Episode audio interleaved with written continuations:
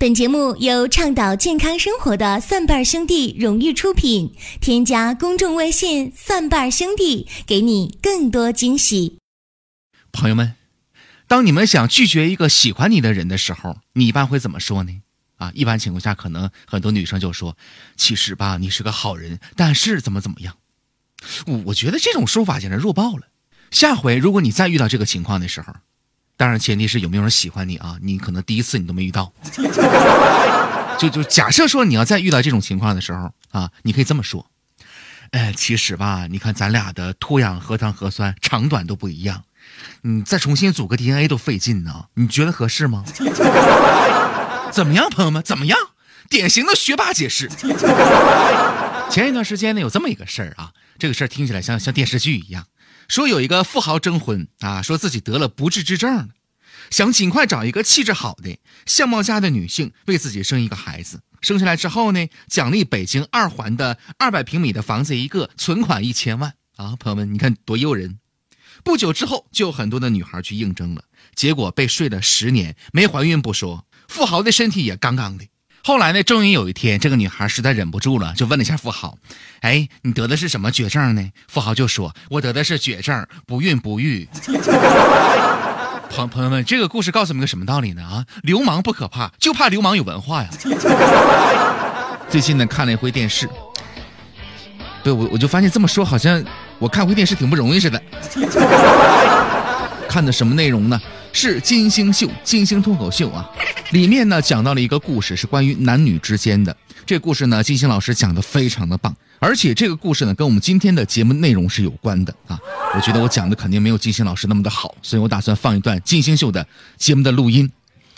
朋友们，这不算侵权啊。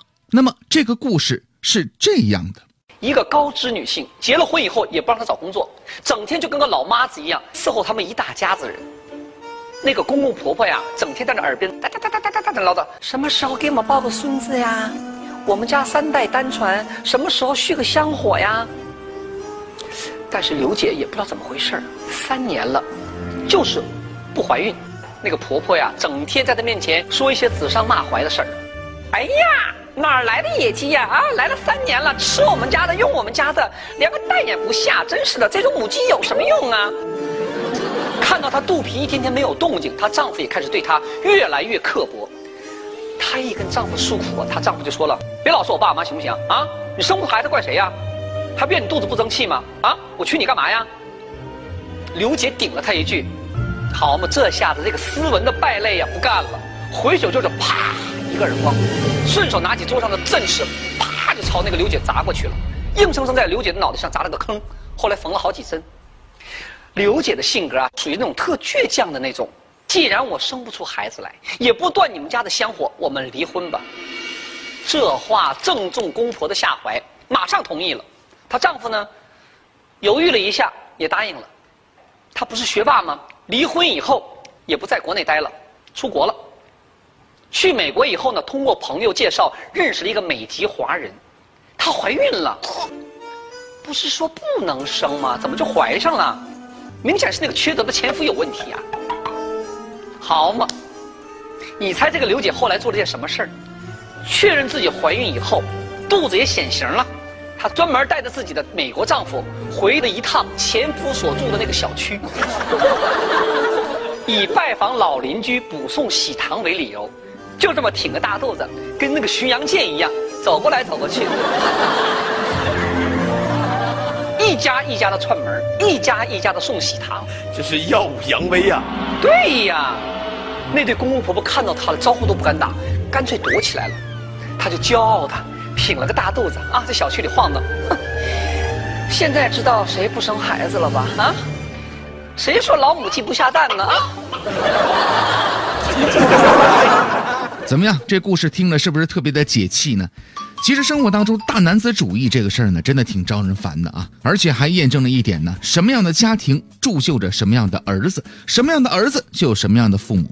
所以在这儿告诫那些没有结婚的姑娘们啊，找对象一定要看清楚，擦亮眼睛，而且要看清楚对方父母啊是一种什么样的行为和德性。咱们接下来再来说另外的一个事情，在现代社会当中啊，不孕不育症呢真的挺多的，而且我们都知道的莆田系的医院呢，最开始啊就是通过这方面的一些疾病的宣传，哎，形成了自己最初的资本的原始积累。由此可见，这方面的问题呢有多么的突出，这个市场呢有多么的大。而更严重的问题是什么呢？很多人啊，并不知道自己存在问题，而把问题归罪于对方，也就是自己的另一半，于是就出现了刚才在金星秀当中出现的那个故事。所以呢，在今天节目当中啊，我们一起来说一说男性生育方面的那些事儿。那么，根据国际相关卫生组织的研究发现呢，男性的生育能力啊，尤其是精子的质量，正在呈现逐年下降的趋势。那么，男人的生活习惯当中啊，有哪些对精子的质量产生直接和间接的威胁呢？咱们一起来说一说。首先，肥胖，肥胖的男性容易患不育症。肥胖本身呢，不利于精子的健康生成，所以呢，男性在要孩子之前呢，最好进行一段时间的减肥健身。这一点在门诊当中呢是最常见的。根据初步的统计，在不育的患者当中啊，肥胖者出现几率呢为百分之二十六点二。另外，看电视或者是电脑屏幕，每天超过十八小时的男性啊，也容易患上不育症。那么这种行为呢，集中体现在那些 IT 行业的男性啊，呃，除了可能和接受电磁辐射比较多有关之外呢，还与长时间坐着盯电脑的屏幕或者呢电视屏幕是有关系的。久看屏幕者，精子数量要比正常人呢少百分之四十左右。第三种人，工作压力大，长期呢没有办法缓解的人。压力过大，心情比较焦虑，比较郁闷，情绪呢也长期不稳定，会影响神经系统和内分泌的功能，使得体内的性激素啊分泌发生异常，让睾丸的生殖功能呢发生紊乱，导致精子质量的降低。第四种类型的人，隐性感染导致的不育症。所谓的隐性感染呢，指的是没有症状的前列腺炎、体内的支原体和衣原体的感染、泌尿系统的疾病、结核性的副睾炎等等这样的一些问题啊，还有包皮垢过多引起的隐性感染。那么这类感染呢，可以通过影响精子的生存以及功能、精液的成分、精液的酸碱度、精液的粘稠度和液化，还有呢精子密度和精液量等等这样的一些手段来降低生育的能力。第五类男性是什么呢？香水用的过多的。美国的研究发现呢，说香水当中呢还有一种叫做碳酸二乙酯的化学的物质，在不少男士的香水当中的存在。那么这种物质呢，长时间接触的话呢，有可能损害男性精子的 DNA，从而损伤精子的质量和数量。男科门诊当中啊，的确有些不育的患者香气扑鼻。第六类男性爱穿紧身裤的。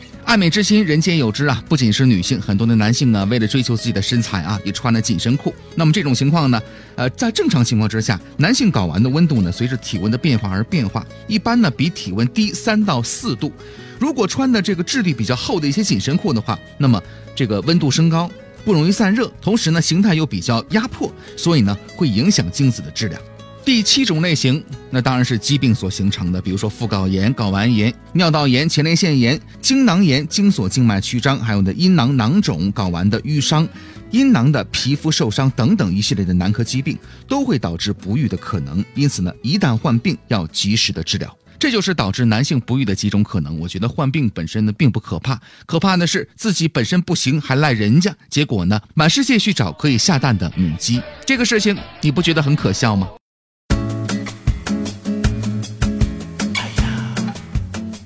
如果各位呢喜欢我们的节目，欢迎大家呢点赞、转发和留言，或者是打赏啊，都是可以的。那也欢迎大家呢关注我们的公众微信账号，搜索“蒜瓣兄弟”，我们有健康养生的常识、互动的游戏，还有病例的语音回复解析。我们接下来来关注一个病例的信息啊，这是一位来自于河南省郑州市的一位二十三岁的男士，他最想解决的疾病是什么呢？啊，就是阴茎不够硬，并且有咽炎。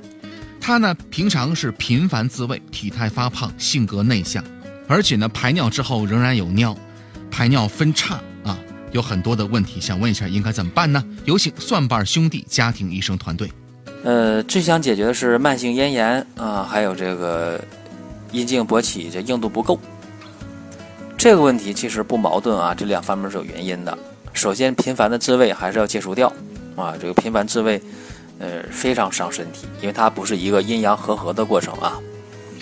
那么这种情况下呢，把加减龙骨汤用上啊，把这个玛卡片用上，这样的话阴阳同调，偏重于调阳气，呃，对解决这个勃起的硬度不够啊，效果是不错的。还有这个慢性的咽炎问题啊，你不能单一的去看这个嗓子啊，说局部解决咽炎，这个不对，因为你是伤肾了啊，然后呢造成的咽炎，所以要肺肾同调，那用虫草紫实体片，哎，效果就非常好，哎，把这两个方法匹配到位就可以了。